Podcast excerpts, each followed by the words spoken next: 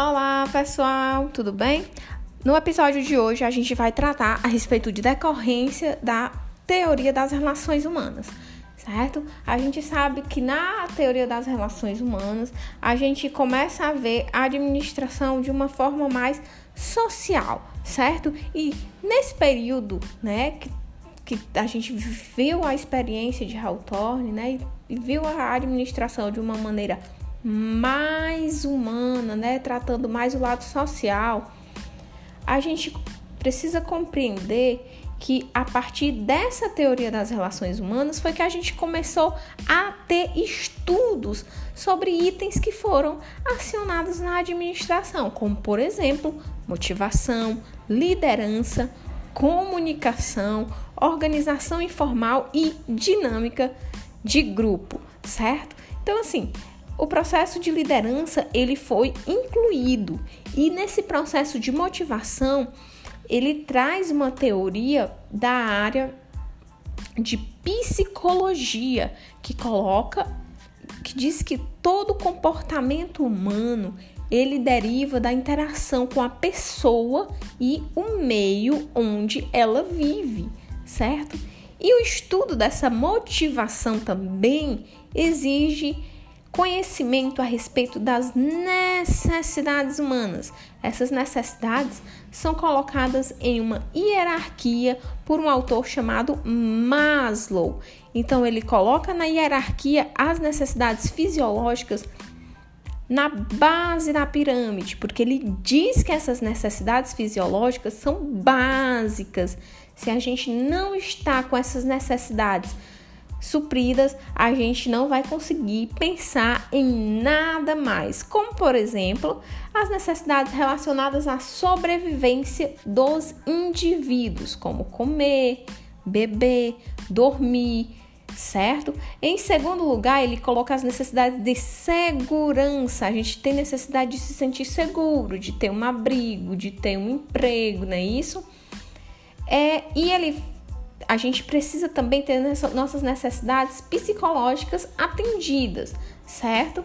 Como a participação e aceitação em sociedade. E ele fala também a respeito da necessidade de autorrealização, que exige um contínuo desenvolvimento do ser humano. Então, de acordo com a pirâmide, né, a gente nunca está autorrealizado certo? A nossa autorrealização ela é trabalhada dia após dia. Então a gente busca continuamente novos objetivos, novas necessidades que serão supridas. Então toda necessidade ela cria um estado de tensão, né? Uma necessidade de uma predisposição a uma determinada ação.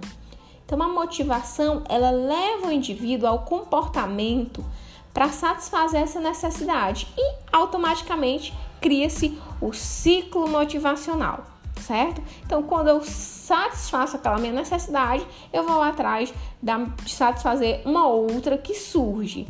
Então, ela normalmente os indivíduos eles chegam ao equilíbrio em relação àquelas necessidades. Então, caso um comportamento ou uma ação não leve à satisfação da necessidade, a gente tem uma barreira, a gente tem uma frustração. Então, você sente vontade, a necessidade de fazer algo, e aí de repente você não consegue satisfazer, então surge uma barreira nesse processo de motivação e você é frustrado. Então, essa frustração ela leva normalmente à agressividade, né? E a algumas reações emocionais, tá bom? É, e dentro desse processo, então os seres humanos eles são motivados por fatores diversos, né? E tudo depende das interações que ele tem e que teve com o meio, né? Então o comportamento dele vai ser é, o resultado dessa equação, né? Da pessoa e o meio ambiente. E para que ele tenha, é, digamos que, um direcionamento nessas ações dentro de uma organização, é necessário que um processo de liderança seja bem feito, certo? Então, assim, a gente precisa ter um líder que faça que tem uma influência interpessoal, né, que reduza a incerteza dos grupos e que tem uma relação funcional, né, que funcione entre o líder e os subordinados. A gente tem alguns tipos de liderança, certo? É, são lideranças é, de tipos autocrático, democrático e liberal. Esses estilos de liderança, eles variam muito de acordo com a, algumas organizações, certo? No estilo autocrático, ele fixa as, as diretrizes sem a participação dos grupos. Já na liderança democrática, as diretrizes elas são debatidas, né, entre o grupo. E já na liberal, ele é do tipo tô nem aí, a liberdade total para que as pessoas tomem as decisões, ou seja, as decisões são ou individuais ou grupais, mas sem essa participação do líder, certo? Na liderança autocrática, é o líder ele determina também qual a providência, né? Na é democrática, o grupo esboça as providências e pede conselho ao líder, certo? E já na liberal, a participação do líder é extremamente limitada e ele, ele se detém apenas a algumas sugestões quando solicitado, certo? Na liderança autocrática, o líder determina qual a tarefa deve ser feita. Então, ele ordena, todo mundo tem que obedecer.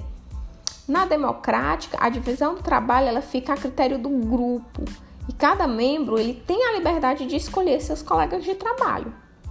Já na liberal, a divisão e escolha dos colegas fica totalmente, como o próprio nome diz, né? Fica totalmente a cargo do grupo, tá bom? É, na autocrática, o líder ele é, ele é, aquela pessoa dominadora, né? Então ele, do, ele é realmente pessoal também nos elogios e nas críticas ao trabalho de cada membro.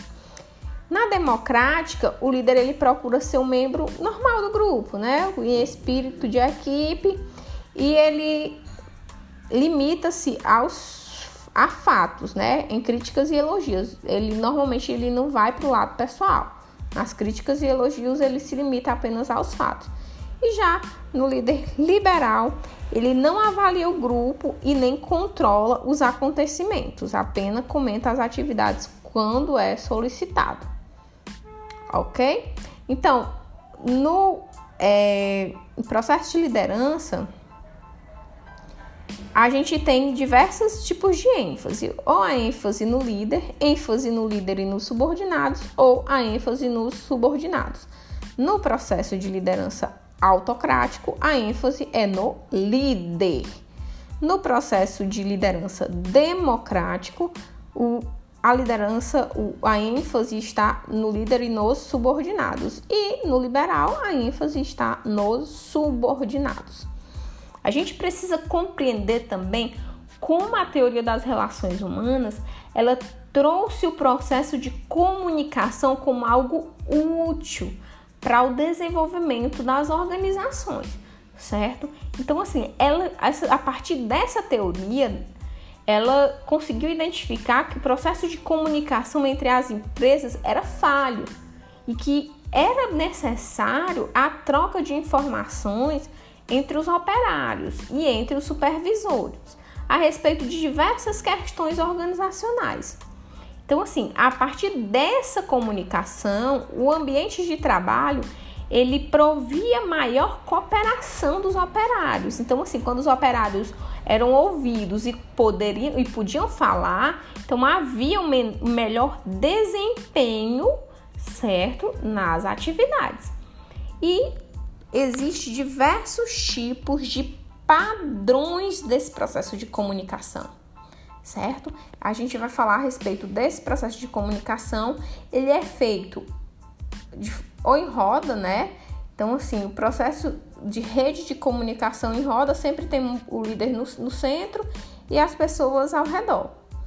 A cadeia o líder fica acima e ele vai passando para os subordinados e os subordinados vão passando para um nível hierárquico abaixo ou em círculo onde todo mundo comunica com todo mundo de forma é, mais articulada, né?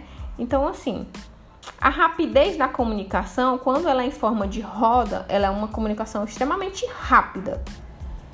Ela tem uma ênfase moral, ela é muito pobre, né? E ela tem uma flexibilidade muito lenta, certo? Ao contrário da em círculo, que ela é lenta em relação à rapidez de influenciação, pobre em relação à acuridade, porém ela é muito rápida é, em relação à flexibilidade para a mudança do cargo e a moral dela é muito boa. A comunicação em círculo.